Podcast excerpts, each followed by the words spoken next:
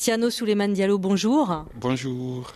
Vous présentez à la Berlinale votre premier long métrage euh, documentaire au cimetière de la pellicule où vous partez à la recherche d'un film euh, guinéen. Alors non seulement le premier film guinéen, mais aussi le premier film tourné par un Africain avec des personnages africains, c'est ça? Effectivement, c'est le premier film d'Afrique francophone noire tourné en 1953 à Paris par un certain Mamadou Touré et Akamamlo avec euh, des personnages noirs. Donc, euh, c'est le premier geste cinématographique d'Afrique francophone noire.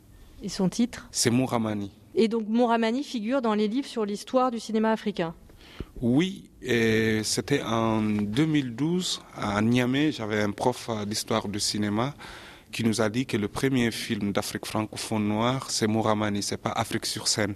Donc, euh, à partir de cet instant, je me dis, mais qu'est-ce qui s'est passé? J'ai commencé à fouiller dans le dictionnaire des cinémas d'Afrique, ça parle de Mouramani. Tout le monde avait entendu parler de ce film, mais il n'y avait pas quelque chose de concret.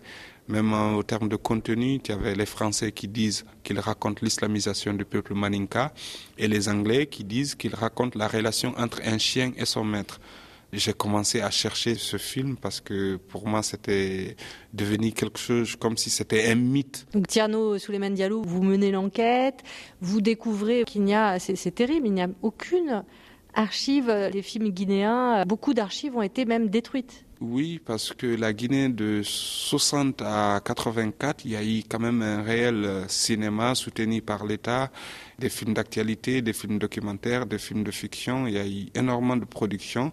À partir de 84, euh, le régime est tombé. Il y a eu le libéralisme qui est arrivé. Donc, euh, l'État s'est désengagé de la culture, notamment du cinéma.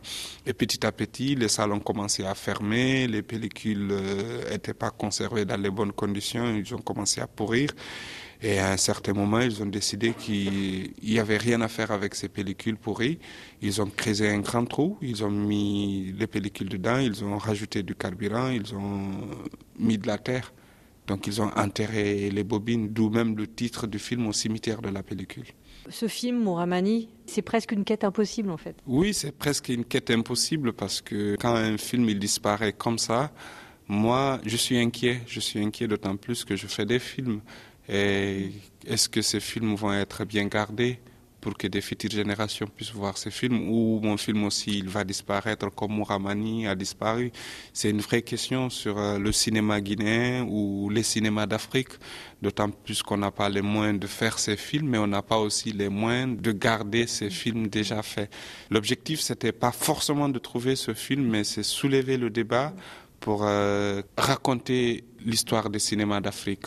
C'était pour moi une façon de réécrire euh, cette histoire euh, qui longtemps a été racontée par les autres. C'est un peu le lion qui raconte l'histoire de la chasse, c'est pas le chasseur qui, raconte l'histoire de la chasse. Tiano Souleymane Diallo, merci. Je rappelle le titre de votre premier euh, long métrage documentaire, Au cimetière de la pellicule, projeté ici à la Berlinale.